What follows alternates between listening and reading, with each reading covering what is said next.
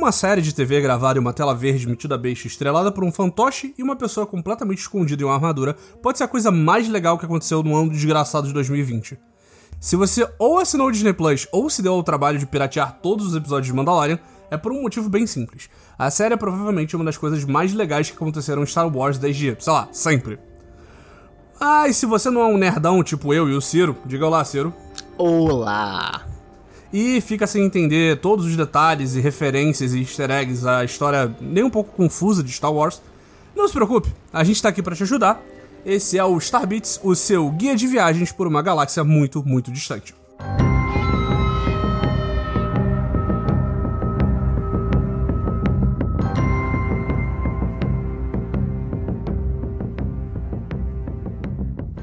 Na verdade, isso é uma desculpa que a gente criou aqui para poder falar mais de Star Wars, que a gente gosta muito e é isso aí, mano. Eu falo, eu sempre que eu vejo o Mandalorian com a Dresa, é uma coisa muito engraçada, porque ela gosta muito de Star Wars também, mas ela não é versada no lore, né, no, né, no universo todo como eu e o Bruno somos. É porque ela tinha mais o que fazer, Ciro, a verdade é essa. É, mas assim, isso não impede ela de querer saber de todas essas coisas. Ela não, ela não entende, mas fica impressionada quando soltam um nome na série e eu dou aquela suspirada, tipo. Sabe? E ela, sempre que acaba os episódios, eu, eu, eu, pauso e a gente, eu fico contando. Não, ela falou esse nome, é esse cara que fez não sei o que, é importante por causa disso, que conecta com aquela coisa. E eu sempre falo ah, Clone Wars, Rebels, Clone Wars, Rebels. E ela pega e fala: Caraca, vamos ver essas séries então, quero ver. Tipo, e ela tá muito é, curiosa para ver as outras franquias de Star Wars por causa do Mandalorian, né? Então Sim. essa série é para pessoas como ela e como você, que chegou o Disney Plus no Brasil, você tá vendo agora tudo de Mandalorian. E, né, agora não tá entendendo nada. Porque tem muitos nomes que você fala, ah, tá, isso é pra ser importante, entendi, mas você não sabe. Então vamos aqui. Hoje a gente vai fazer um, geralzão, pegar tudo Sim. da segunda temporada, mas a partir das próximas semanas a gente vai falar um pouquinho de cada episódio, né? Exatamente.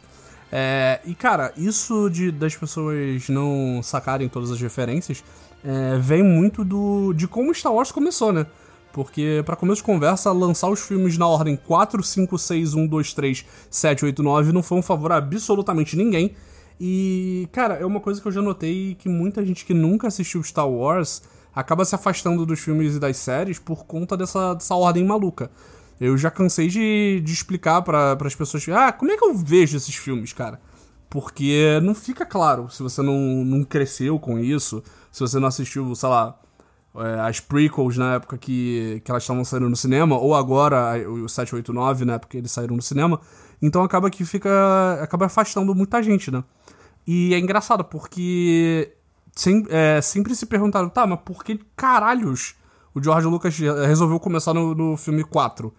E apesar dele ter mudado a história oficial várias vezes, assim, tem horas que ele fala que não, porque a tecnologia, que eu, eu queria fazer um negócio muito avançado no primeiro filme, que não sei o quê, e pipipi.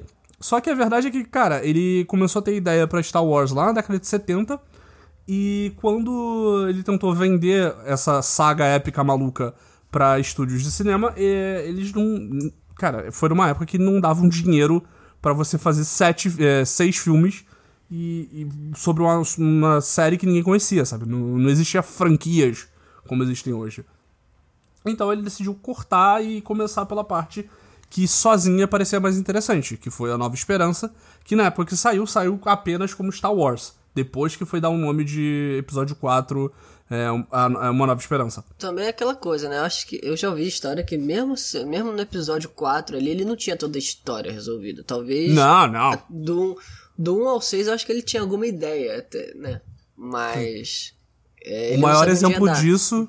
O maior exemplo disso é o Luke e a Leia que se beijam no episódio 4 e depois eles são irmãos. Tipo, pois ele é. não tava planejando ser o Game of Thrones na década de 80, sabe qual é? Isso não foi, tinha sido pensado ainda. E uma outra coisa que eu vi é, que eu, quando eu tava pesquisando para fazer a pauta, é, eu acabei me ligando numa parada. É, isso explica por que, que tem duas estrelas da morte. Porque a ideia no começo é que a Estrela da Morte ia ser o grande desafio final. Só que como ele não, não ia conseguir fazer tudo o que ele queria de uma vez, ele puxou a parada que era super interessante do que seria do episódio 6 pro episódio 4. Então, por isso que quando no primeiro no episódio 4 aparece a Estrela da Morte no episódio 6. Ah, não, a gente tava construindo uma outra Estrela da Morte ainda maior e ainda mais foda. Porque era a ideia legal do final de como a série ia acabar. Eu não sabia disso. Que eu também, eu descobri isso fazendo pesquisa pra essa pauta, rapaz. Olha só. Vamos É? lá. O que mais, Bruno? O que mais que você preparou enquanto eu tava dormindo? Porque eu fiz a maior parte da pauta, mas ao mesmo tempo você alterou e agora eu tô perdido. Vai lá. Não, não, Continue. relaxa. É, não, e, e é engraçado também, outra coisa que, que é legal de comentar antes, assim, geral, sobre Star Wars, é como essa relação com essas mídias que expandem o universo mudou, né? Porque na época dos, dos filmes clássicos, né, o 4, 5 e 6, é, ah, botavam o Obi-Wan pra falar de guerras clônicas, ah, de... Sabe, ele- eles falavam as coisas e depois se explicava isso. E depois se dava contexto, e aí criaram a, o- a série de Clone Wars, e criaram todas as coisas baseadas em referências dos primeiros filmes. E hoje em dia é meio que o contrário. É difícil aparecer alguma coisa, tanto em Mandalorian quanto nos filmes, e quanto, tipo, em que mais aparecer daqui pra frente, que já não tenha uma história que já não tenha aparecido antes, que já não tenha, tipo, um livro, um quadrinho, um jogo sobre tipo paradas aleatórias. Então, tipo, essa relação acaba, acabou que inverteu. Antes era a referência que aparecia no filme que inspirava as outras produções. E hoje em dia, tipo, ah, tem tanta coisa que já existe que é mais fácil você colocar elas nos filmes e nas séries do que simplesmente criar uma coisa nova que não tem justificativa. Seguindo isso que o Bruno já falou, hoje em dia a gente tem todo o universo além dos filmes, né? Porque vamos dizer que, sei lá, quantos por cento? 60, 70% das pessoas que amam Star Wars não vão além dos filmes, né?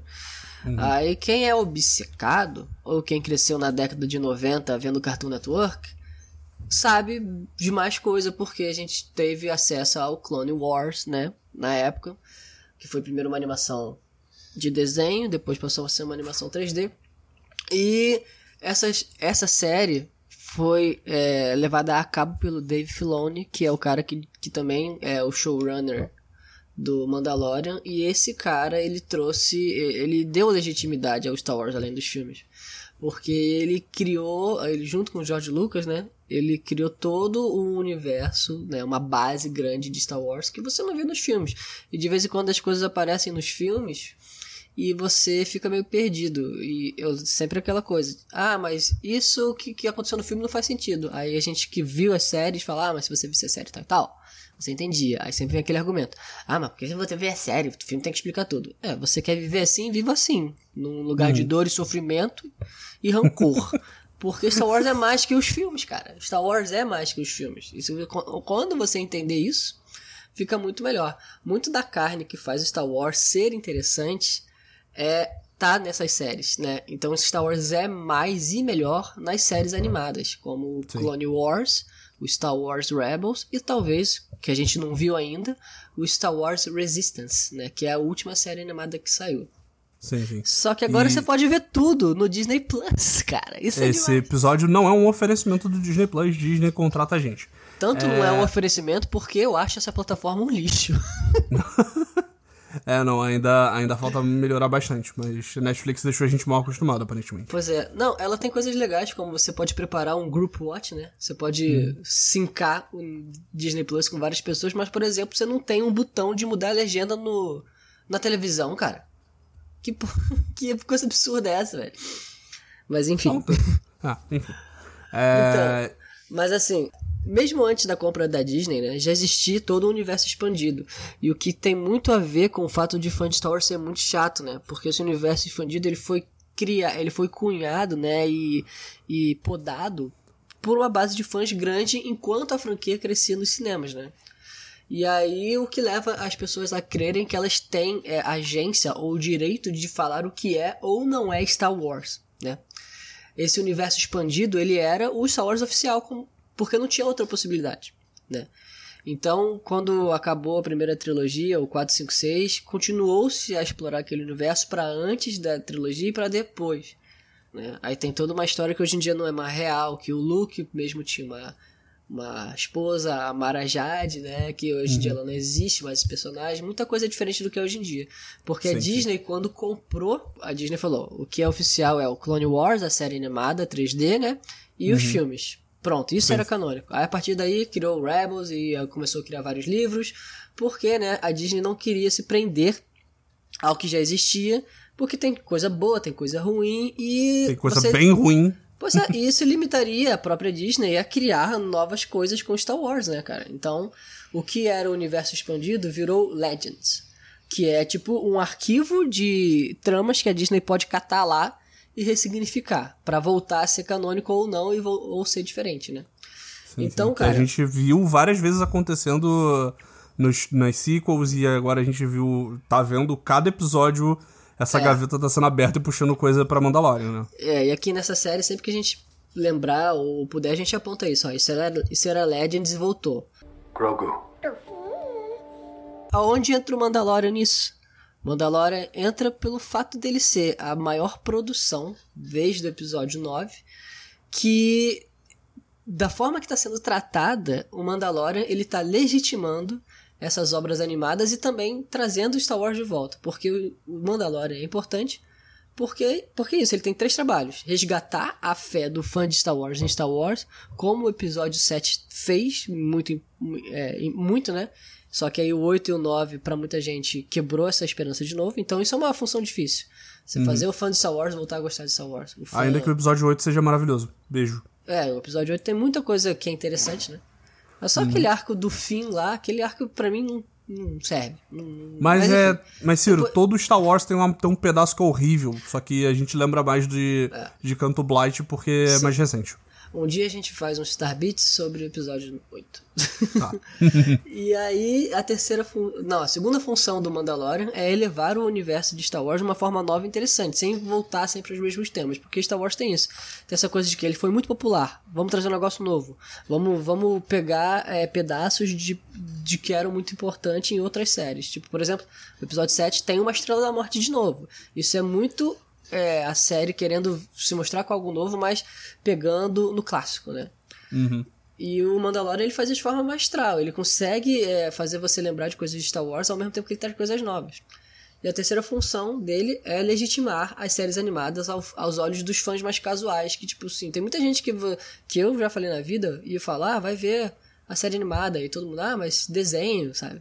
E, porra, não, é tão bom quanto, ou melhor, do que muita coisa de Star Wars live action, sacou? Por exemplo, agora que apareceu a Soca na série, é, Fala-se da série da Soca, se ela vai ser aprovada ou não, se vai ser live action ou não. Estavam testando a Rosário Dawson pra ver o que ia ser.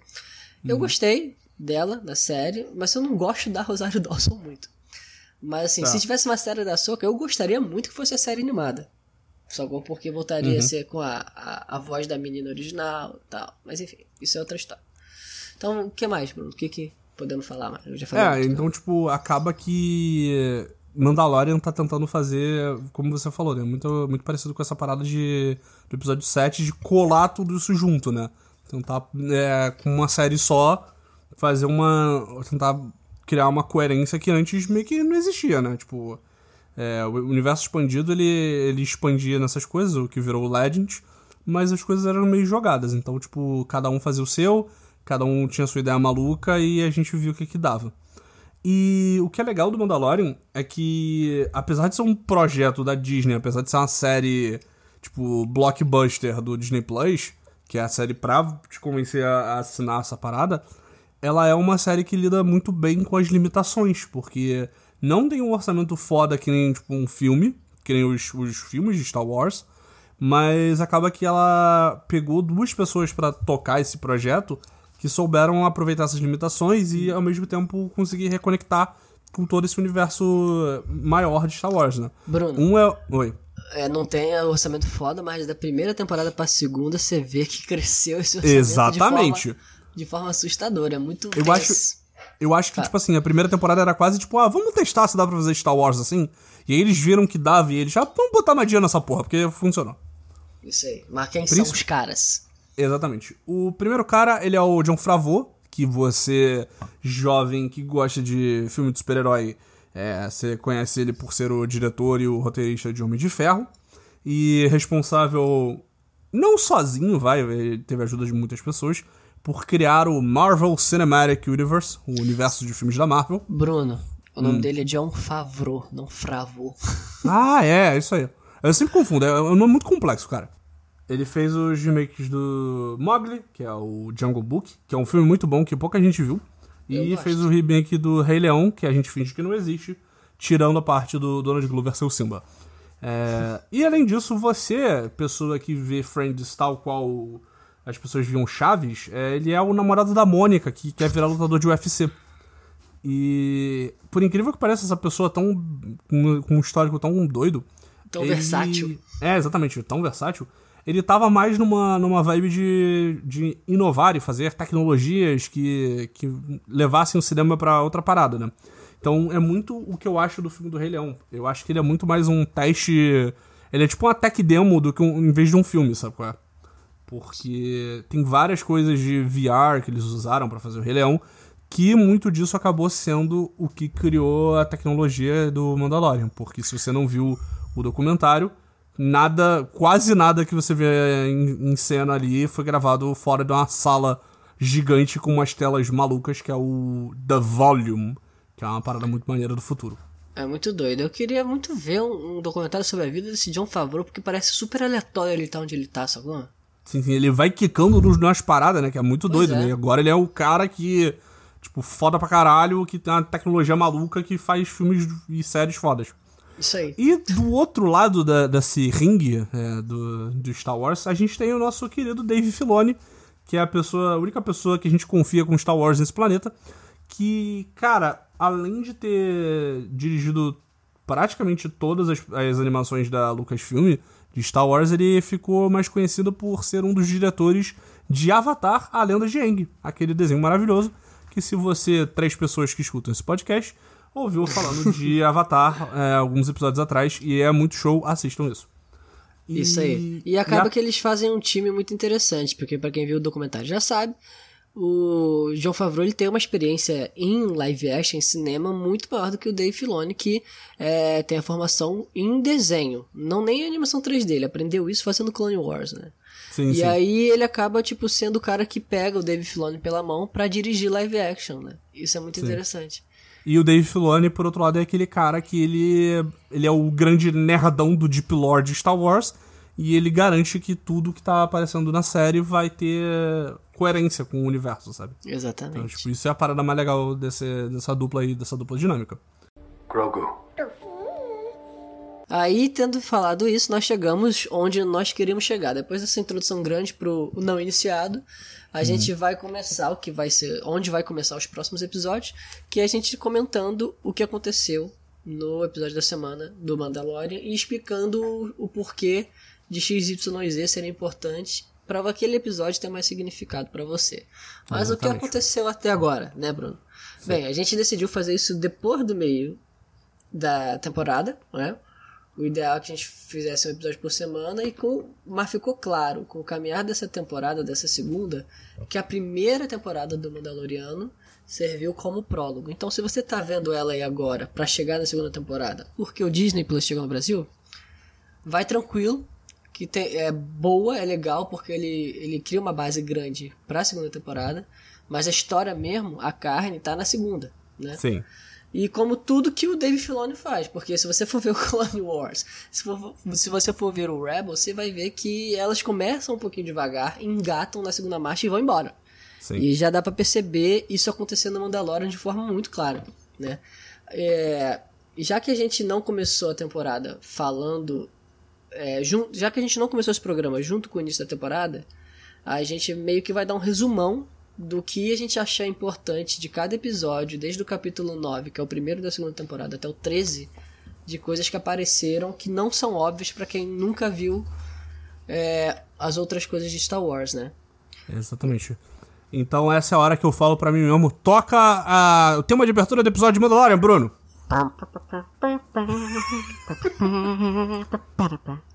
Bom, é, começando pelo capítulo 9, o Marechal, ou The Marshal. É, pra ficar. E- Fazer Ah. uns disclaimers aqui. Cara, eu, a gente. Eu e Bruno, nós vi- vemos a série em inglês, né? Sem legenda, imagino. É, Ah, eu vejo eu- em legenda em inglês porque eu sou surdo. Tá. E aí. né, a gente vê muitos termos em inglês. Então a gente vai falar sempre em português e inglês, porque são estranhos. É que a gente vai traduzir de forma livre, a gente pode até, até, até traduzindo errado algumas coisas. Exatamente. E também, claro, né? A, vai ter spoiler. Principalmente de Mandalorian, que a gente vai estar tá falando dos episódios. E como a gente vai tentar contextualizar com coisas de Star Wars, vai ter spoiler sobre outras coisas. Mas a gente vai tentar sempre reduzir ao máximo possível. E sempre que for uma coisa inevitável, a gente vai tentar avisar. Ah, isso é um spoiler de tal. Se você quiser, pula em um minuto e pouco. Sim, né? sim. E, tipo, para facilitar a nossa vida, tudo que aparece nos filmes, nos episódios de, dos filmes, no caso, é, a gente vai dar spoiler porque, tirando o episódio 9, mas até agora não apareceu nada do futuro da série, é, não. Já passou muito tempo, sabe? Dá pra, dá pra spoiler, tipo, ataque dos clones. É. É, sem, sem se preocupar muito com, com a sanidade das pessoas. E claro, se você chegou aqui de paraquedas procurando no seu agregador Mandalorian e apareceu a gente, muito obrigado. beijo, beijo, é. estava certo. Comente a gente lá no Twitter falando, ah, cheguei aqui pelo agregador. E uhum. também tenha paciência com a gente. Nós gostamos muito de Star Wars, mas nem longe a gente sabe de tudo. Então, se a gente esquecer de alguma coisa, falar alguma coisa errada, como a gente. Eu já fiz. No outro episódio de Star Wars eu falei que os clones viviam sete anos e não sei de onde eu tirei isso. E também, ou se a gente confundiu o que é Legends com canônico, tenha paciência, pelo amor de Deus. Não, não, você pode direcionar todas as suas críticas ao Ciro. É. Mentira. Grogu. Então vamos começar, Bruno. Capítulo 9, The Marshal. O que, que tem de interessante aqui pra gente? O que tem de interessante é que depois de 742 mil anos que a gente viu o Boba Fett, o Boba Fett agora é um personagem, cara. Isso é muito louco, não é mesmo?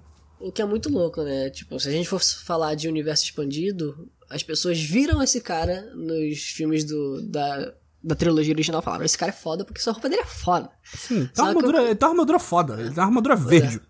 O cara tem meia dúzia de frases e tal e morre. Cara, e o mais doido é que na época. Porque o Boba Fett ele aparece no episódio no Império Contra-Ataca é, e no Retorno de Jedi, nos dois dos, dois dos três filmes da trilogia clássica. E ele foi tão. Ele talvez seja um dos primeiros casos da, da empresa que tá fazendo os filmes, da produtora, hypar o próprio personagem. Porque quando tava divulgando, agora eu não sei se é o episódio 5 ou 6, é, você podia comprar bonecos dos personagens dos filmes e tinha, tipo, o Luke, o Darth Vader, o Han Solo, o Chewbacca, e tinha o Boba Fett, que nunca tinha aparecido até então. Eles estavam fazendo divulgação do boneco que nunca tinha aparecido, como se fosse a parada mais legal do mundo. Então eu acho que é daí que surge essa paixão que os fãs mais velhos de Star Wars têm pelo Boba Fett. Porque, na real, assim, sendo sincero, ele é um maluco que aparece e morre. É isso que ele faz. É. E, é. Mas, mas assim, na, aí depois nos filmes das prequels, o, eh, os filmes 1, 2 e 3, ele é desenvolvido um pouquinho mais porque ele é um filho ou um clone, é, na verdade ele é um clone do Jungle Fett, que é um caçador de recompensa que foi usado como a base do exército de clones da República. Então toda vez que você vê um clone, do, seja em Clone Wars, seja em Rebels, ou se, sei lá, vai que aparece em, em Mandalorian, é, ele, é uma, ele é, na verdade, um, um, clone desse Jungle Fett. E o Boba Fett, ele é um. Ele também é um clone, mas ele é um clone sem é, nenhum, nenhuma modificação. Então ele não envelhece mais rápido, ele não tem treinamento militar já baixado na cabeça dele. Então ele foi criado como um filho do próprio Jango Fett. E os dois, e o que é mais engraçado, que eles não são mandalorianos eles.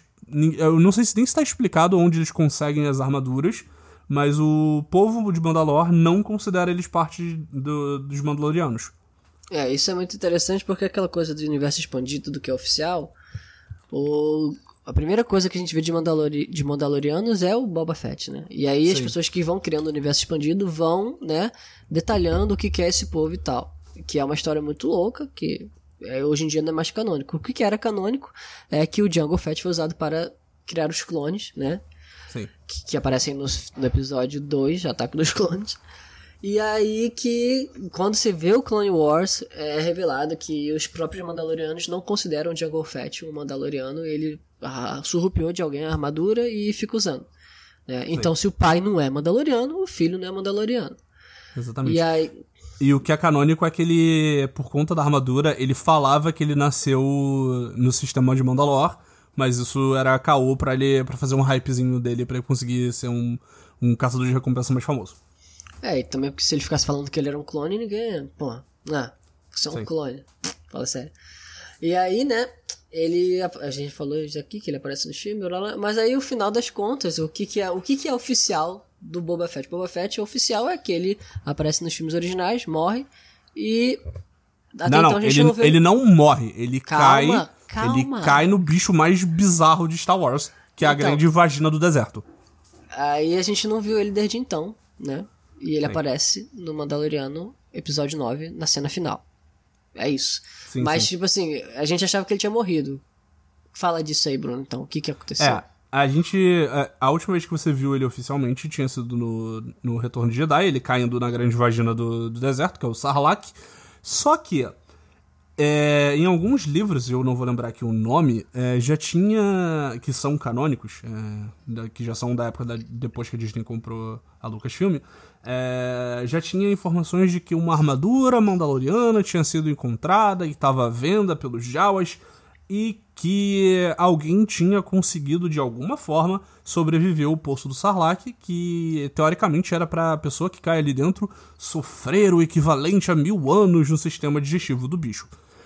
E, e o que é muito estranho é que o, o Boba Fett, ele aparentemente ele sobreviveu, porque ele aparece no final do episódio 9, e na primeira temporada, se você lembra, tem um episódio que também se passa em Tatooine, que tem uma ceninha é, no final que mostra uma, um, uns pezinhos chegando perto da personagem é, interpretada pela Ming-Na Wen, que é aquela caçadora que o Mando e aquele caçador novato vão estão procurando.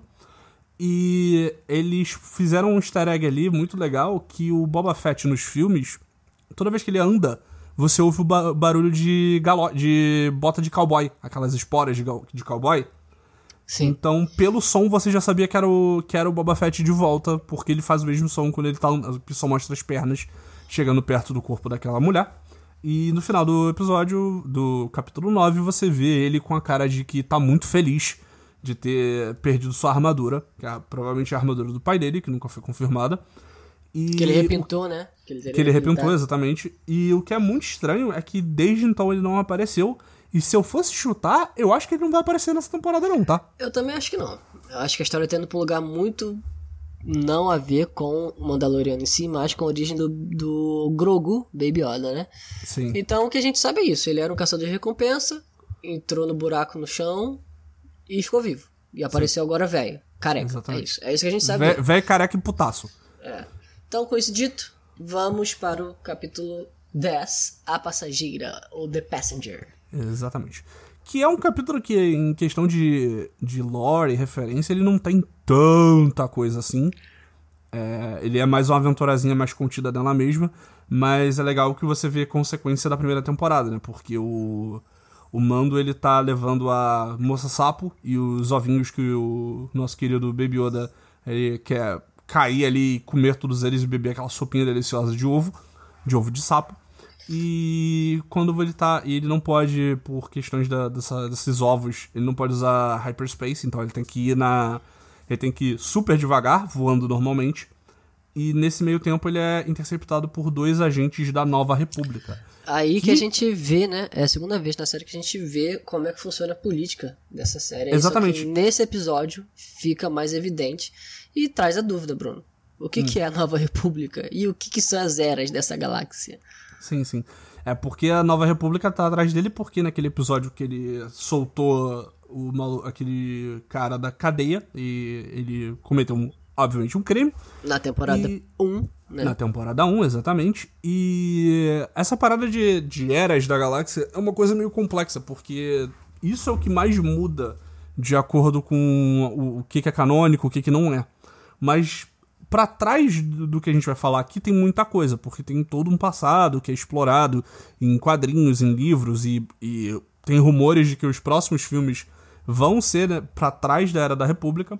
Não, isso mas... não é rumor, eles anunciaram que a próxima era vai ser explorada é da Antiga República. Não, não, mas é... a, a Era da Antiga República vai ser explorada até agora, o que eles falaram é em quadrinho e livro, não é em série ou filme. Ah, tá. entendeu?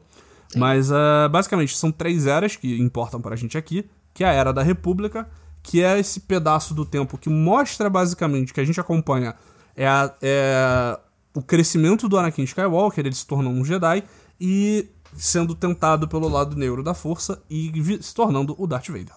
É... Então a gente tá falando dos episódios 1, 2 e 3, né, que são os filmes que são que até então eram a trilogia ruim de Star Wars. Sim, sim. Que é a guerra, não, como é que é? É Ameaça, Ameaça Fantasma, Fantasma Guerra, Ataque dos Clones e a, e a Vingança dos Sith. Exatamente. São esses três filmes. É, nessa parte também se passa Clone Wars. E aqui é onde tem Jedi pra caralho, assim. Tem Jedi pra tudo que é lado, tem, tem Jedi de todas as espécies. É o momento que os Jedi são, são a polícia do, da galáxia. Então... A coqueluche. É, exatamente. É sabre de luz pra tudo que é lado, é bonequinho pra tudo que é canto. É, aqui é a loucura. E essa era ela acaba quando o nosso querido Palpatine, que era um senador do, do Senado Galáctico, ele ele faz o seu plano maligno muito louco que dá super certo, que é também golpe, a gente é golpe, exatamente. Ele, ele, ele escreveu uma carta em latim é, como vice decorativo e ele dá o golpe dele. Ele faz, ele faz o que as pessoas que as pessoas não, que ele chama de Ordem 66. Ciro, que caralho é a Ordem 66? A Ordem 66 é um mecanismo que o imperador tinha escondido nos clones, né? Porque tem toda uma trama. Os clones ao exército da República dos Jedi, só que ele foi tudo, ele por trás, ele foi o cara que mexeu os pauzinhos para criar isso. E esses clones, ele tem um, tem um chip na cabeça que impedem eles de negar seguir a ordem. Então, quando o Palpatine fala, é, comece a Ordem 66. Os clones imediatamente, por mais que eles tenham lutado anos com os generais dele, que são Jedi, eles viram pum, e matam os caras, sacou? Sem Sim. o mesmo controle disso. E essa é o momento de virada da galáxia e da, da história recente do, do, do Star Wars. Sim, porque aí depois disso ele fala que os Jedi tentaram me matar e eu estou é, fiquei desfigurado e por isso eu devo ser transformado no imperador da galáxia. E aí a gente entra na era do Império. E o é, imperador é uma, tem como aí, seu. Hum. Uh, então a gente tinha aí mais de 10 mil Jedi né, lutando na guerra. E a gente sabe agora com o Grogu. São, se não me engano, 28 que escaparam da Ordem 66. Nossa, eu não, eu não sabia que tinha é. esse número exato. É, Bruno. Tá canais de lore no YouTube. Vai Caralho. atrás. Aparentemente tem 28 Jedi na galáxia, ou o que, o, o que a Disney quiser aparecer um Jedi no canto. É, sim. Mas também a gente tem que levar em consideração que se o, o Grogu, o nosso querido Baby Yoda, foi transportado para fora da, da Ordem, alguém levou ele. Então podem ter sobrevivido mais crianças aí. Sim, sim. Exatamente. Bom, aí daí a gente tem essa era que é onde se passam os filmes clássicos, é onde se passa, onde se passa a série Rebels. E depois de depois que o Imperador morre em um retorno de Jedi, o Império cai um ano depois na Batalha de Jakku, que a gente não vê. A gente só vê os destroços dessa batalha no Despertar da Força, que é onde a Rey tá lá catando as paradas é, dos Star Destroyers destruídos. Então, Essa é a Era do Império. A Era do Império, a gente tem o episódio 4, 5, 6, né? A Nova Esperança. É, como é que é? O Império Contra-Ataca. E o Retorno de Jedi. É Exatamente. isso aí. Exato. E aí e a gente. Exato. Na nova, chegamos na nova e mais recente era, que é a era da Nova República, que, que a gente vê nos filmes é, 7, 8 e 9, que é O Despertar da Força, O Último Jedi, e também qual é o, a Ascensão Skywalker. São esses três filmes, só que esses filmes eles não exploram muito a política da galáxia, o que é estranho porque, tipo assim, você vê de novo a, a tônica de Star Wars. É um grupo bom lutando contra um grupo mal. Só que é, é feito de uma forma que você não percebe que quem tá do, governando a galáxia é o grupo bom que parece que é uma resistência pequenininha. Não faz nenhum uhum. sentido isso nos filmes. Então, como é que funciona? Eles estão eles estão são a ordem vigente da galáxia e parece que a First Order lá, a primeira ordem do Kylo Ren é que tá dominando. É meio estranho isso nos filmes. Então é legal o Mandalorian começar a mostrar isso, que o Mandalorian ele acontece no intervalo depois que o Palpatine morre, no episódio 6, que é o Retorno de Jedi. Entre isso e o Despertar da Força, que é quando a Rey aparece, né? E aí a gente vê essa nova ordem da nova república sendo construída. Tanto que nesse episódio que a gente tá falando, os caras estão perseguindo o. Os caras estão perseguindo o nosso amigo Mandalori... Mandaloriano, o Dean, e ele é, fala, tipo assim, ah, você vai me prender? Não, a gente tem muito, muito coisa pra se preocupar pra te prender. Você fez mais bom do que mal, Sim. então a gente vai deixar você ir. Mas aí eh, o legal desse episódio é ver que os. Os dois caras que estão atrás do mando, eles provavelmente lutaram nessa. Na, na rebelião, porque eles são mais velhos, né? E eles agora agem meio como policiais, né? Do, do espaço. Não, e é muito legal que eles aparecem depois, e sempre que eles aparecem, você pega um pouquinho. Eles, as falas deles são é, a série dizendo pra, pra gente, é assim que tá funcionando agora. É engraçado que um deles é o Dave Filoni, né? Um dos Sim. pilotos. Que já tinha aparecido na primeira temporada, explodindo a, a estação da onde saíram os caras que invadiram a prisão. Isso aí. Mas esse episódio é isso, né? Esse episódio. Sim, sim. É, é, esse episódio ele foi legal pra mim porque o primeiro é legal, mas esse segundo, meu amigo, tem muita perseguição de nave, os ângulos de câmera, tipo. Sim, sim. Teve nenhum momento que eu falei, ah, isso aí é CG. Tudo bem que as aranhas, mas assim, as aranhas são um negócio super é, fora do real. O resto todo é, Sim. porra. As aranhas têm um, têm um detalhe legal que elas aparecem em arte conceitual da época do Ralph Quarry, que é o cara que fez as primeiras artes conceituais de Star Wars, e muita coisa mudou, mas é, eles, eles acabam pegando também muito dessas artes conceituais lá dos primeiros filmes, e essas aranhas são, são tiradas de lá. Se eu não é me engano, elas aparecem no Rebels também. Então, ela, eu acho que eles usaram a mesma base, mas em Rebels é um pouco diferente, e no, em Mandalorian eles pegaram exatamente igual. Entendeu? Tá bom. É, Então tem um agora detalhezinho qualquer diferente. Mas vamos aí.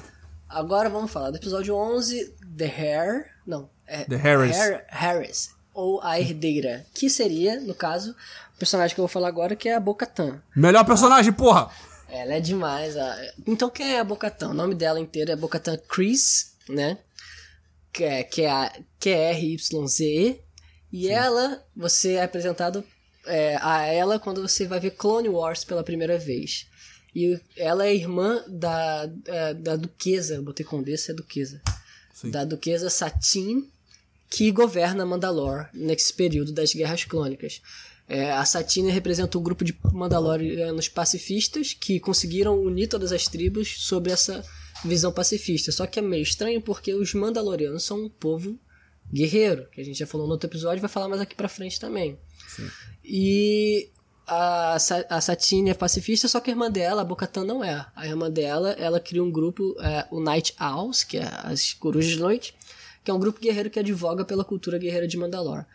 Nisso de conseguir voltar essa cultura guerreira, a, a, a Bocatan se une ao Death Watch, que é o, os, como é que é que traduz? Observadores da morte? Sim, a obs- observância da morte, sei lá Sim, os é observadores da mais morte. É, que é mais violento e, e é inclusive terrorista nessa tentativa de buscar a cultura originária dos Mandalorianos. E que, inclusive, é da onde saiu a cultura do, do nosso querido Jim de não Isso. tirar o capacete. Ela Porque chega a, gente- mencionar isso, né? Quando ela Exatamente. tira o capacete, ele reclama, aí ela fala tipo um negócio, ah, tu é, tu é um desses, né? É tipo, o grupo do, do Jim, que é esse. Que são, que são essas células que a gente viu na primeira temporada, eles não tiram o capacete porque eles são. é, e a Bocatan dá esse nome pra eles, eles são as crianças da, da vigília, né? Então, Children of the Watch. Que é. Que é esse, eles são, tipo, filhotes desse grupo extremista, que é a Death É. E por isso que o Jin ele tem todas essas paradas ah, não pode tirar capacete, ninguém pode me ver, sendo que até então, quando a gente via Mandalorianos, eles não tinham tanto disso. Então Ou é legal seja, ver ele- essa, que, essa quebra de. essa diferença cultural, sabe? Ele é criado num, num secto mais extremo ainda, né? E Exatamente. você vê, já você via que ele tinha alguma ligação com esse grupo da Death Watch, porque o grupo da Death Watch ele tem a armadura de Mandaloriano com detalhes em azul. Inclusive, eu não sei se o Django Fett conseguiu uma armadura desses caras, porque a armadura do Django Fett é azul também. Sim. E, e aí que é, você vê na primeira temporada o momento que o Jin, nas memórias que ele é salvo de, um dos clones de combate, né, da Guerras Clônicas por Mandalorianos da Death Watch, todo mundo de armadura azul, né? Então acontece que a, essa- a, a acontece que a nas Guerras Clônicas, ela se une com Death Watch, só que por motivos que nós não vamos explorar aqui, ela quebra laços com esse, com esse grupo, e Mandalor cai em caos. Né? Mandalor eh, tem os grupos, todas as tribos de Mandalor se separam e todas as, as ideologias são mais exploradas e aquela coisa que era pacífica, idílica e, e unificada perde o sentido, né? Sim. Isso foi a Bocatan no final de Clone Wars. A gente vê a Bocatan depois no Rebels, que é a outra série animada onde ela consegue é, a posse do Dark Saber, né? Que é o sabre preto que a gente vê o, o Giancarlo Espacito, Gus Fring. O cara que você bota numa série para mostrar que o personagem principal tá ferrado agora, né?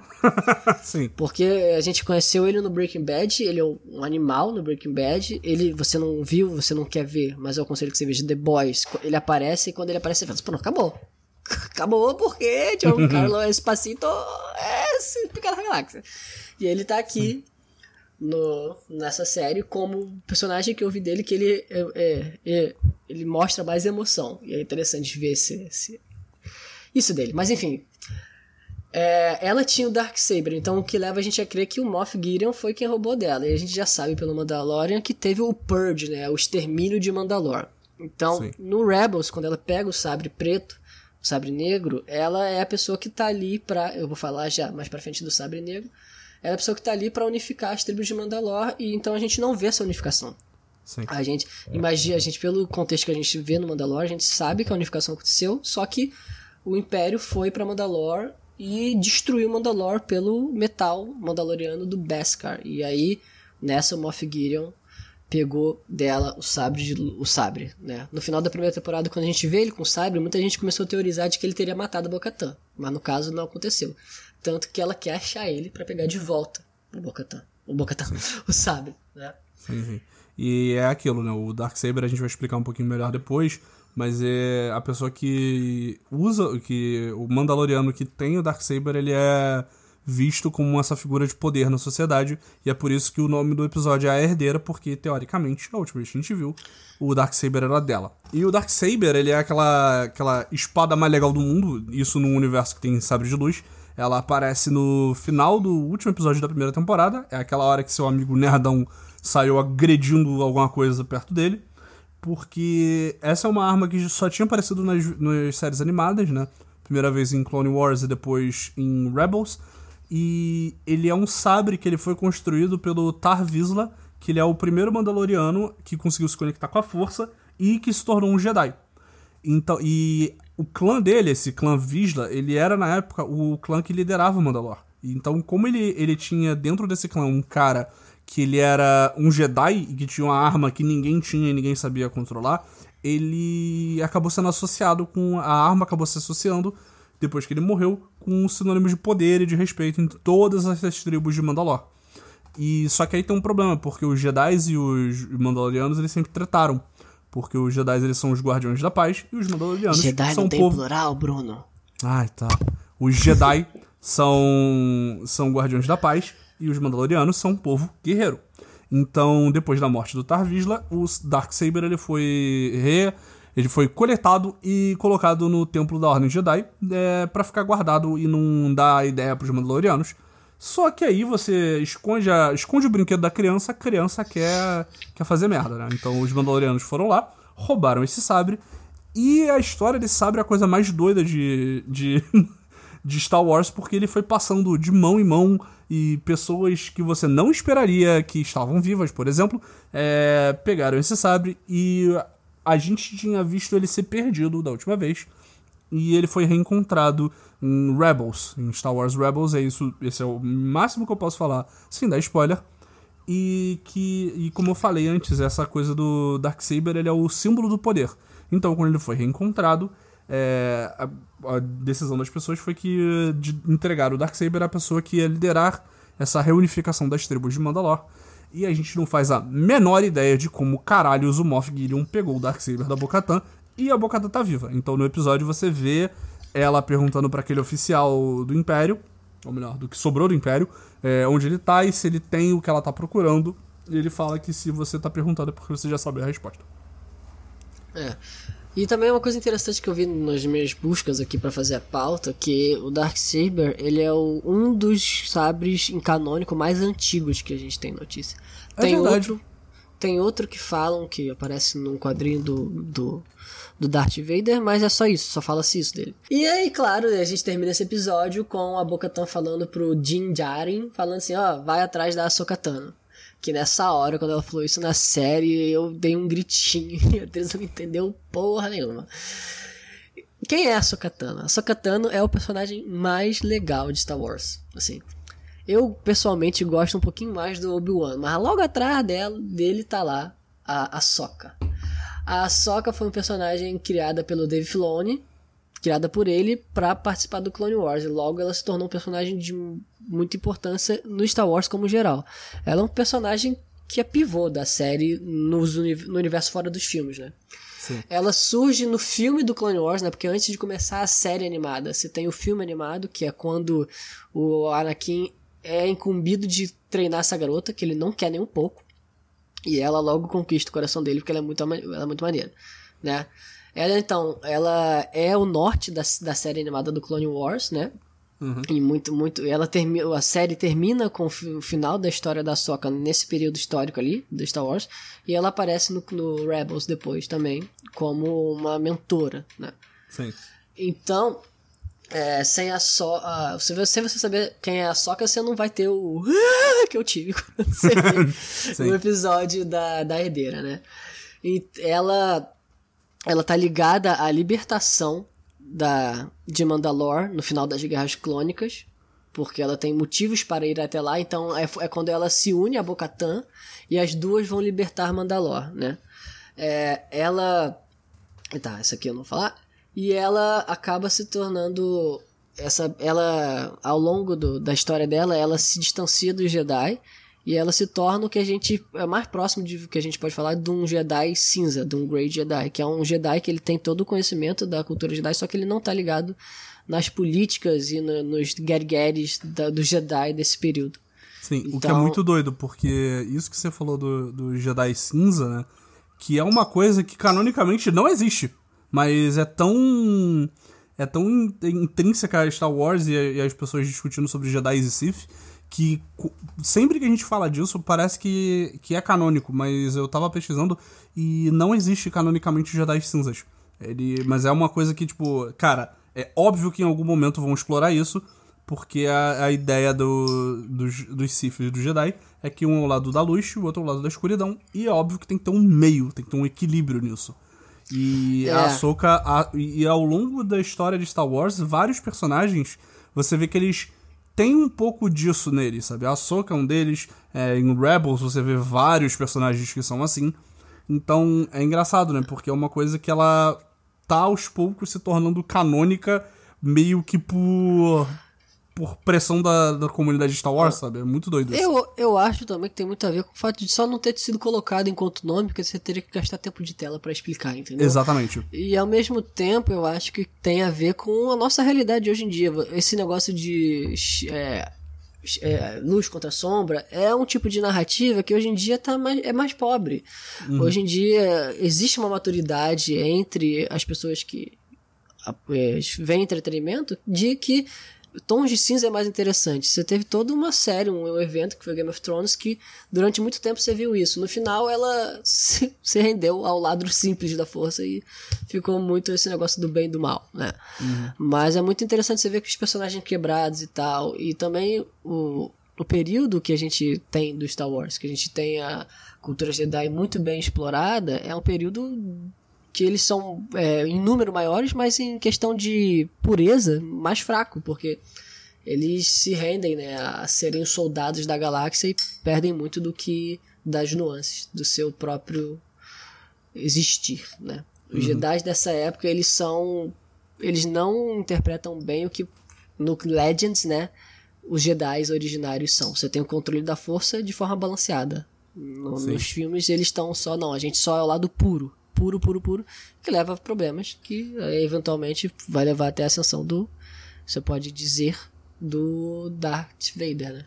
Porque Exatamente. é uma pessoa que tinha muito sentimento e não pôde explorar esse sentimento. Exatamente. Mas aí, né, só pra concluir, o Bruno vai falar desse, desse episódio. Bruno, quem diabos, que deveria ser a primeira pergunta que a gente respondeu, quem são os Mandalorianos? Ou você quer que eu fale? Fala você, eu vou falar do próximo episódio. Tá, então. A gente tá falando Mandalorian, Mandalorian, Mandalorian, mas quem são os Mandalorianos? A gente sabe é limitado do que da, da história dos Mandalorianos no que é canônico hoje em dia, né? O que a gente sabe é que é, é um povo guerreiro não baseado numa espécie, mas baseado na cultura, essa cultura guerreira. É na guerra que o Mandaloriano ele se faz enquanto é, ser, né? Uhum. E só que aí, além disso, tem pouca coisa que a gente sabe. A gente sabe que os Mandalorianos eles são de Mandalore e que lá em Mandalore é onde existe o metal, o, acho que o metal mais forte dessa do, da galáxia, que é o Beskar, que é o que faz toda a armadura do Jin, do, do Mando, e agora, né, do último episódio, a lança que ele pegou, que também é toda de Beskar, que o Império, eu a gente conectando os pontos dos diálogos da série, foi em Mandalore, expurgou todos os Mandalorianos para ter acesso ao Beskar, que transformou esse metal em moeda. Que a gente vê essas moedas no, no início, que são inclusive dessas moedas que o Jin faz a armadura. Então, basicamente, parece que foi isso. Eles foram lá, os Mandalorianos estavam reclamando, eles mataram todo mundo e pegaram todo, toda a matéria-prima que eles precisavam para fazer moeda. Sim. Né? Desse metal super duradouro, que é o único metal da galáxia ali que consegue aguentar a porrada de um sabre de luz. Você vê isso, inclusive, no episódio 13, quando a Soka vai tentar lutar com o Jin, que eu achei muito foda. Ele segurando só com a armadura, o sabre de luz. Eu queria Sim. muito ver isso, cara. É, eu acho que existe no universo de Star Wars um metal ainda mais bolado, que eu acho que ele desativa a sabre de luz, mas eu não sei se ele é Legends ou se ele é canônico. Mas tem algo assim. Então pode ser tanto uma coisa que seja canônica em algum quadrinho banido que não faz parte dos programas principais, ou que era Legends e se perdeu do passado. É. Mas sim, Isso. o Beskar é basicamente a versão Star Wars do Vibranium. É.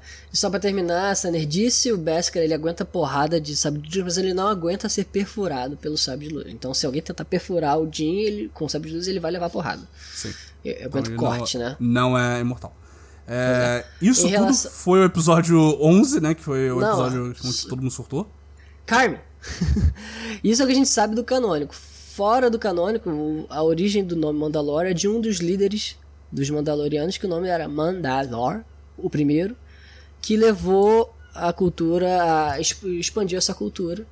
E eles foram parar no planeta que veio ter o nome do cara e veio ter o nome da, do povo, né? Sim. Enfim.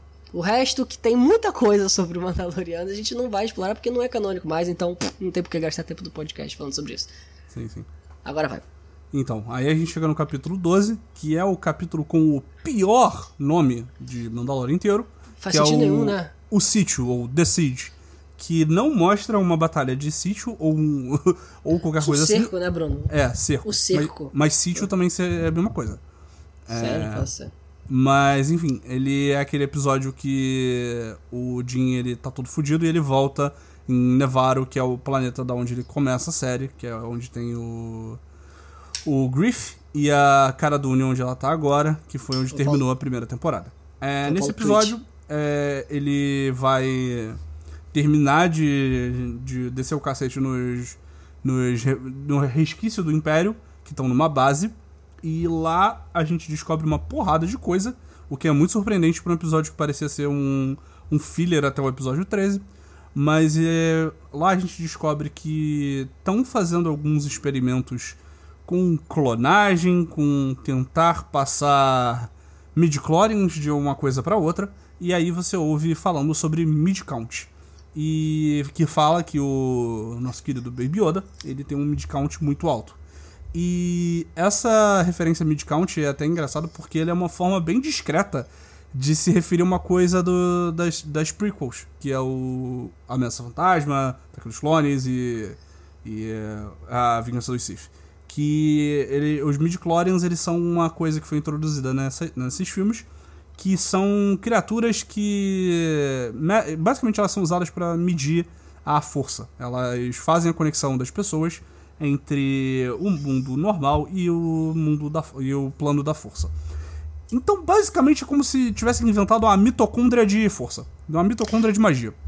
Que nem no, É. no nosso corpinho a gente tem a mitocôndria, que era um, um organismo estrangeiro que foi, que foi uma relação de simbiose e possibilitou a gente a respirar e, portanto, evoluir. E em Star Wars, o Midichlorian faz a mesma coisa, só que com a força. É, no, no- Quando isso apareceu no episódio 1, as pessoas ficaram revoltadas, porque a força era um negócio super místico e ainda é. Mas quando você bota isso, uma coisa contável, né? Meio que tira a mágica nos olhos das pessoas. Mas o. Deixa o de ser uma coisa mágica e passa a ser o, o- a calculadora do Vegeta, sabe qual é? É, mas meio que não, né? Porque, assim, canonicamente, assim, o midichlorian, ele é um facilitador para a pessoa que é sensível à força ter acesso à força. Uma pessoa com muito midichlorian pode ser super poderosa, mas pode ser uma pessoa que não, não tá afim também, sacou? É, é uma coisa que... É, é, é aquela coisa do talento. A pessoa que tem talento, ela vai conseguir fazer a parada com maior facilidade que as outras. Mas o treino que vai ser, fazer você ser espetacular, entendeu? Sim. E nesse episódio também a gente ouve é, a gente acaba podendo falar um pouco mais sobre o que o Ciro comentou, né? De, desse estado que tá a política do- desse universo. Porque nos filmes clássicos era o Império, que são os caras que estão no poder, e, os, e o lado que a gente acompanha são os rebeldes. Só que agora é meio que o contrário, né? Tem essa nova república que ela opera no tipo ela, ela se estabeleceu nos centros de poder político da, da galáxia que são no centro da própria galáxia. Então, toda vez que eles vão se referir ao Outer Ring ou à borda da galáxia, ela é obviamente mais pra fora do centro e tem muito menos influência do poder é, político e do poder institucionalizado. Então, quanto mais é, você. Quanto menos cidades, menos carros voadores e menos coisas políticas aparecerem, mais pra essa beirada da galáxia você tá e mais merda vai acontecer. Porque quando o Império acabou, os sobreviventes do Império eles fugiram pra partes da, da galáxia que não são mapeadas. Então, eles estão nessa borda da galáxia esperando para se reestruturar e voltar no, no filme no 7, 8, 9 como a, a Primeira Ordem. É, o Star Wars, ele acontece principalmente nesse Outer Ring aí, que é onde Sim. tá o caos, né? Sempre, é, a maior parte das vezes, é quando se refere ao Outer Ring, tá falando essa coisa, tá falando assim, estamos no lugar distante do poder. É basicamente isso. Exatamente. E aí, com isso, a gente chega no episódio 13, o episódio da última semana, que é a Jedi, que é onde aparece a Ahsoka Tano. E nesse episódio tem uma coisa que é levantada, que volta a ser levantada em vários episódios dessa segunda temporada, principalmente, que é a treta entre os Mandalorianos e Jedi. Né? Que a gente sabe também, de novo, pouco no, no canônico, mas no Legends tem bastante contexto, né? Acontece que na cronologia Legends, que não é mais oficial, os Mandalorianos eles, eles expandiram-se tanto por conta dessa cultura combatente que eles criaram um império. E de em algum momento nessa, nessa história que não existe mais, eles chegaram no Inner Ring, né, nessa parte central da galáxia, onde eles entraram em contato com os Jedi, que eram basicamente a polícia da, da República. E nessa porradaria eles viram que eles não tinham como vencer os Jedi, porque o Jedi tem a força, tem o sabre de luz e tal. E é quando eles, lev eles começam a se especializar, começam a usar o Beskar como armadura, começam a usar os- o jetpack, várias coisas para poder contornar as habilidades do Jedi. E aí essa treta fica, é, é tanta que em algum momento Mandalor perde toda a vida numa luta em que os Jedi falam pros Mandalorianos basicamente sossega o facho. E aí Mandalor toda morre, muitos Mandalorianos é, vão viver em outros planetas e alguns escolhem viver para dentro do planeta, né? Sim. Que Mandalor, e é isso. Essa é a treta no Legends, a treta no canônico existe, a gente não sabe se isso leva à morte de Mandalor como planeta.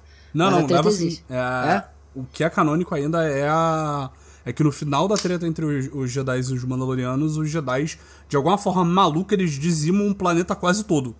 Então, O que não é muito Jedi pra se fazer, né? Não é- não é- Exatamente, não- isso que é muito doido, né? Por isso que é uma coisa que, que nesse período aí da- das guerras clônicas é a decadência dos Jedi ideologicamente e tudo, porque não tá certo. Não tá certo. Tem- tiveram que se ferrar mesmo. Mas é basicamente isso dessa treta que a gente sabe, né? E então, basicamente, um Mandalorian e um Jedi são devem ser inimigos. Mas você vê ao longo das guerras clônicas e do Rebels que já não é mais isso. Isso é uma coisa antiga, tipo o argentino e brasileiro, né? Sim. E aí, né? A gente já falou do Beskar, né? Que a gente. Então não vou falar disso, esquece. Tá aqui na pauta. E a gente encontra a Soca, né? O Mandaloriano tem que ir atrás da Soca pra matar ela, ele não quer, mas ele vai atrás. E aí, finalmente, a gente tem um pouco de exposição de quem é o Baby Yoda, o nosso querido Grogu. Que a Soca começa a conversar com ele é, lentamente um do outro. E a gente tem aqui a Soca dizendo que não vai treinar o Baby Yoda, não vai treinar o Grogu, porque ela percebe a conexão do Grogu com o, Manda, o Mando e vice-versa.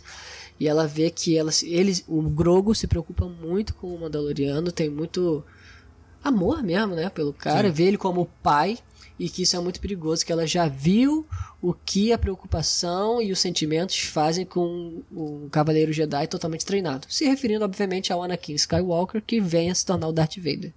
Se torna Darth Vader porque ele, ele tem uma visão de que a mulher dele vai morrer no parto, e ele queria conseguir evitar isso. E aí que o Papatini entra, mano. O Papatini vem, né, e começa a falar, eu sei como manter essa mulher viva. E aí ele tá mentindo, né, porque ele é a mochila de criança, né, Bruno? o Catis. O, o sinteco e... gelado de Star Wars. e basicamente a Padmé morre de qualquer jeito e o Anakin cumpre, cumpre o destino dele de forma torta. E Sim, vira o Darth Vader. E uma dessas coisas envolve ele matar todos os Younglings, que são as crianças que estão sendo treinadas é, pelos Jedi.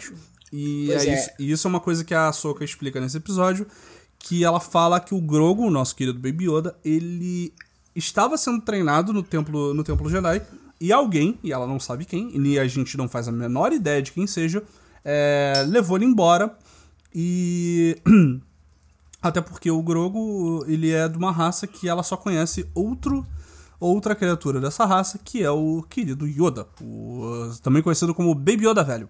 É, e o fato dela. E, e, é muito interessante, né? Porque o fato dela falar que o Grogu sobreviveu à Ordem 66 e a, a chacina que o Anakin faz no final do, da Vingança dos Sith significa que talvez mais Padawans e, e Younglings tinham sobrevivido. Só que eles estão escondidos, eles estão.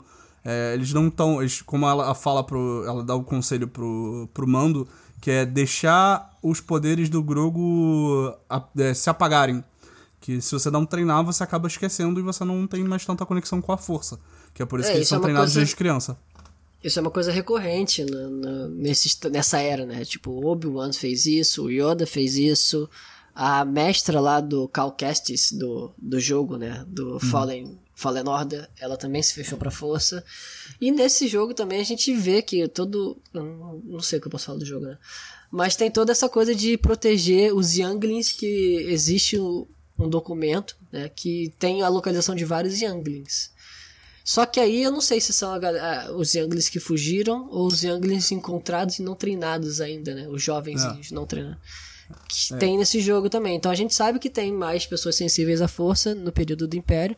E que tem muito isso. O Império, ao longo do tempo, ele vai atrás de todo mundo que ele sabe que tem a força, assim, é, conectado com a força, ou para matar, ou para treinar.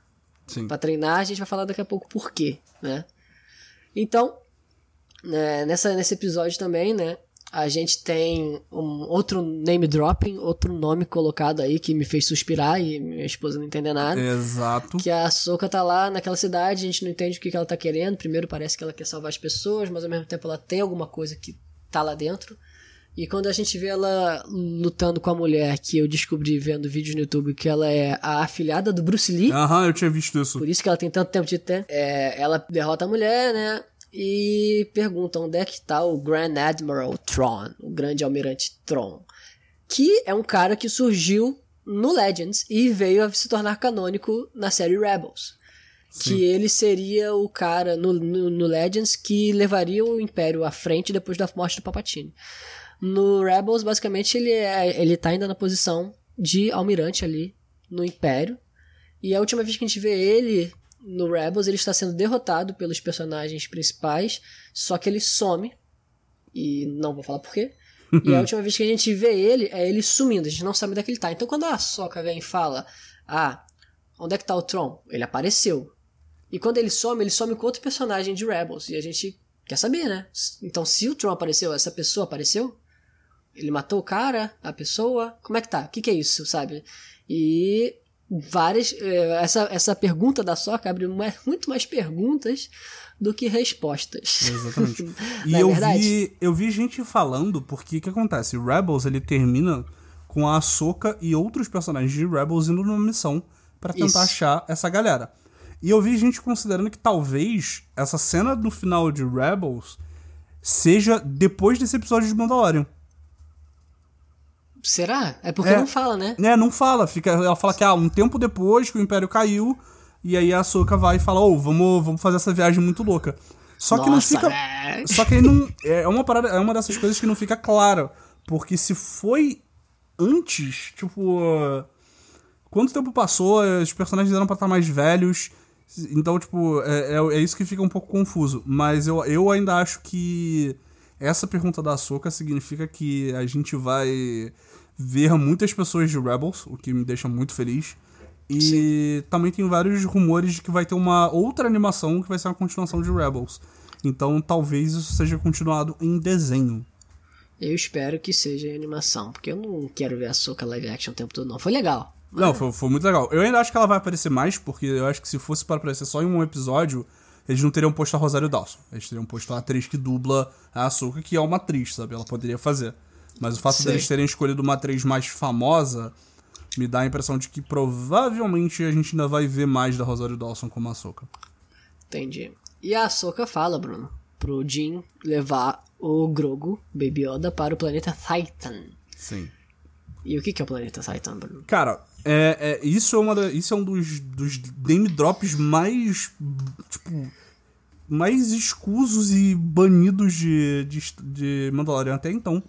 Porque Titan é. Ele é muito citado na, na- no Legends.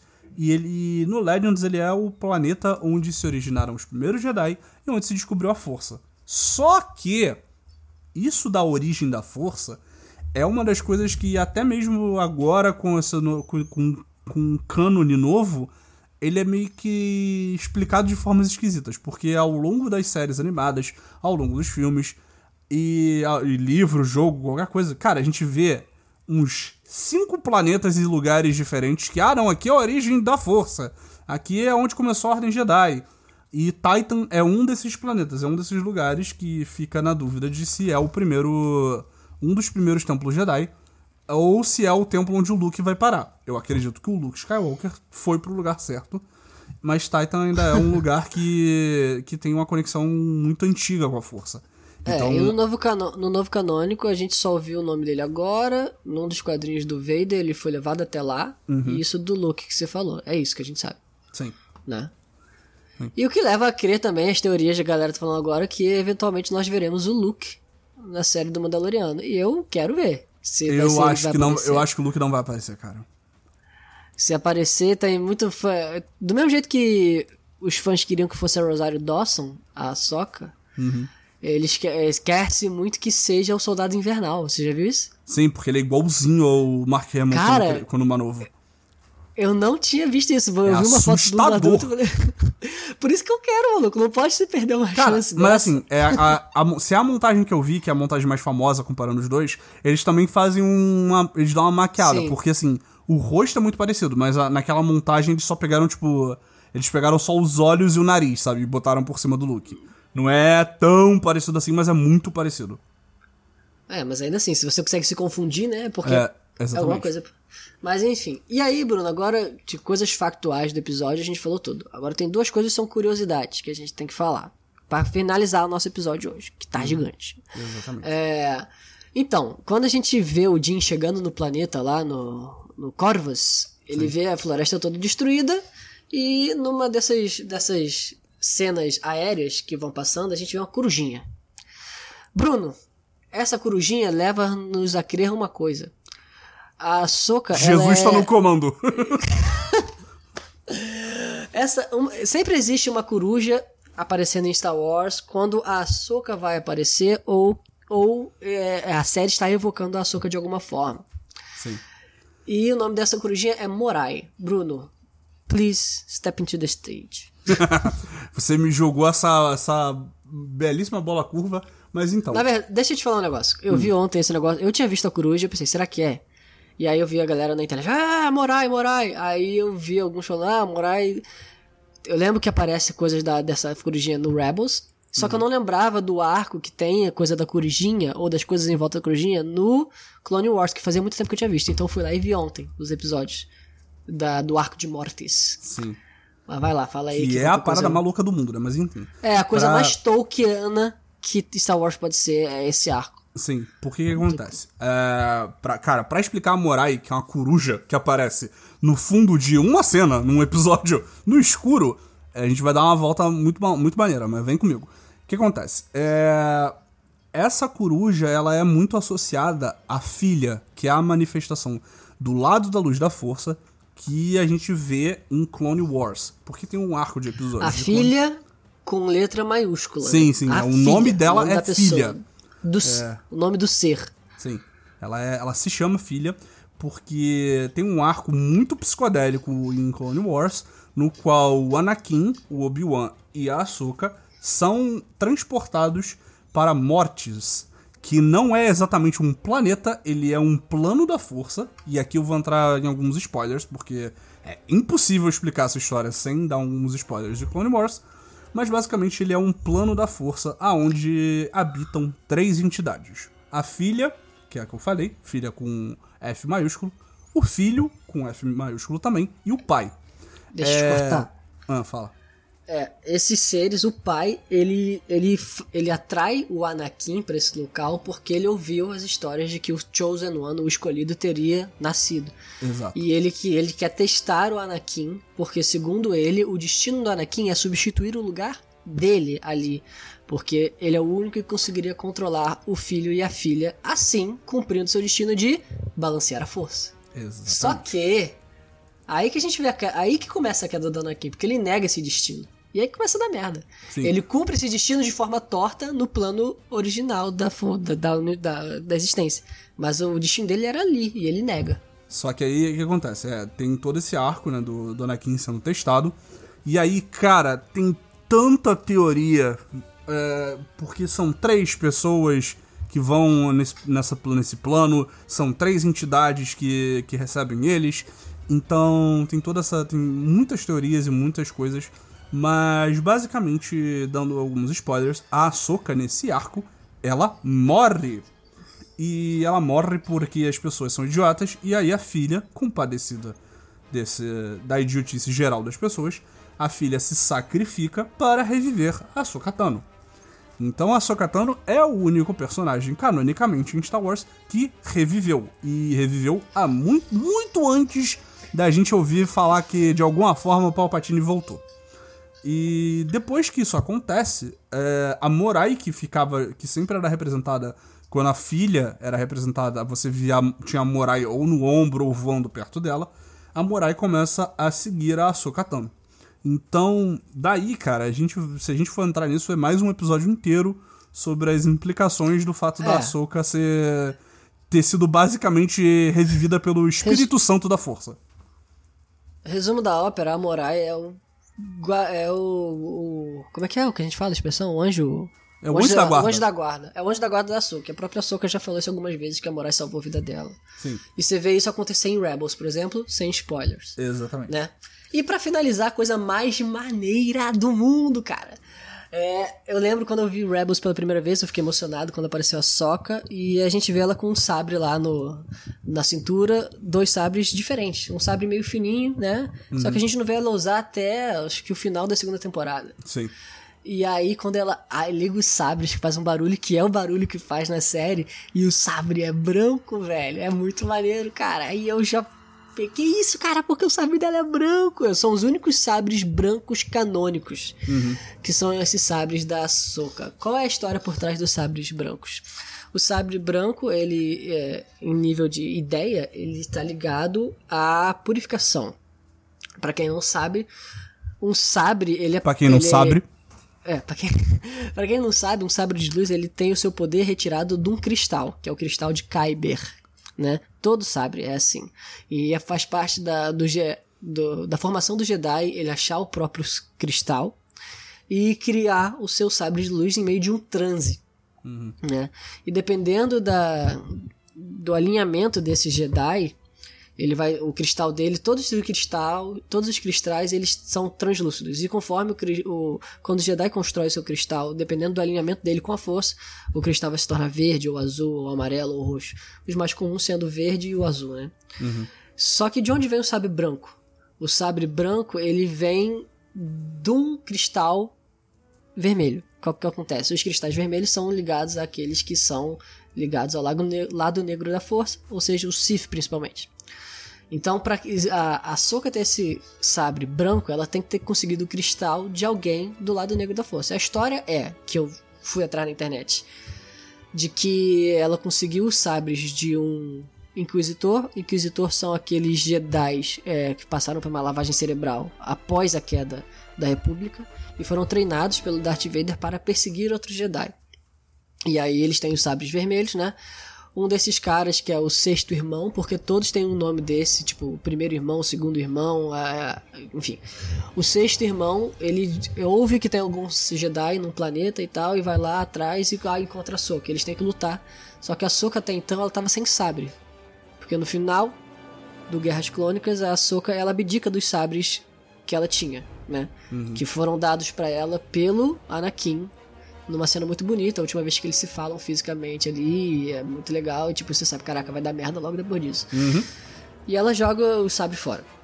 Né? E aí ela tava nesse período aí construindo outro sabre, só que ela não tinha o cristal, e o cara vai atrás dela e ela luta com o cara sem os sabres. E no momento dessa luta, ela ouve os cristais do sabre dele é, cantando para ela, porque tem essa conexão do, do, dos cristais com o, as pessoas sensíveis à força. E nisso ela puxa o sabre de, de puxa o cristal de dentro do sabre, fazendo com que o sabre ficasse instável, explodisse e matasse o cara. Caralho! E aí, é, isso tá em quadrinho, eu não achei o PDF do quadrinho pra ler, mas eu vi várias referências de pessoas falando disso. E aí que ela pega esse cristal e purifica eles. No que ela purifica, eles ficam brancos. Olha que foda. É muito maneiro, cara. Sim, sim. Eu acho isso bem foda mesmo. O que a. Tipo, isso dos, dos sabres dela serem brancos ainda junta com toda essa mitologia, essa conexão Dela com a ser- filha.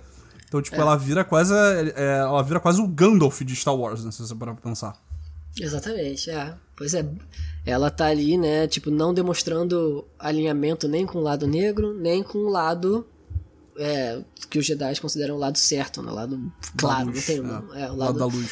Então ela tá ali literalmente sendo equilíbrio, como deveria ser, porque no Legends, quando surgem os Jedi, eles são essa linha do equilíbrio, não o que veio a ser no que a gente tem como Star Wars aí hoje em dia, que os Jedi da Ordem Jedi falam que eles são do lado da luz. Não é basicamente isso. Tem Sim. que ter equilíbrio. Exatamente. Bruno, tendo dito isso, desse super intensivo de Star Wars, terminamos esse episódio, correto? Correto, terminamos esse belíssimo episódio, esse episódio gigantesco, que eu não faço ideia de como eu vou editar, do nosso querido uh, Starbits, uh, resumão da primeira Pô, temporada, tá segunda tão- temporada de Mandalorian. E. Não tá tão grande assim não, cara. Foi uma hora e vinte e That's seis. what she said? Não, pera. Mas assim, é, você que ouviu até aqui, por favor, vai lá no nosso Twitter, 4bits Games, e comenta, ah, vi aqui tudo, pô, que legal, muito maneiro. E se você viu e não, não tá. Se você viu, não tinha visto nada de Star Wars antes e, tipo, queria ver isso da primeira temporada, as coisas importantes da primeira temporada, elas estão jogadas aqui, porque não tem tanta coisa, né?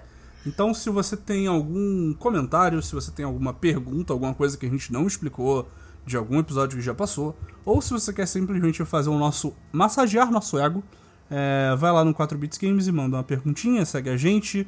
É, na descrição do episódio tem as nossas arrobas pessoais de redes sociais. E a gente, mesmo com um tema tão expansivo quanto esse, a gente não sabe encerrar episódios de podcast. Pronto.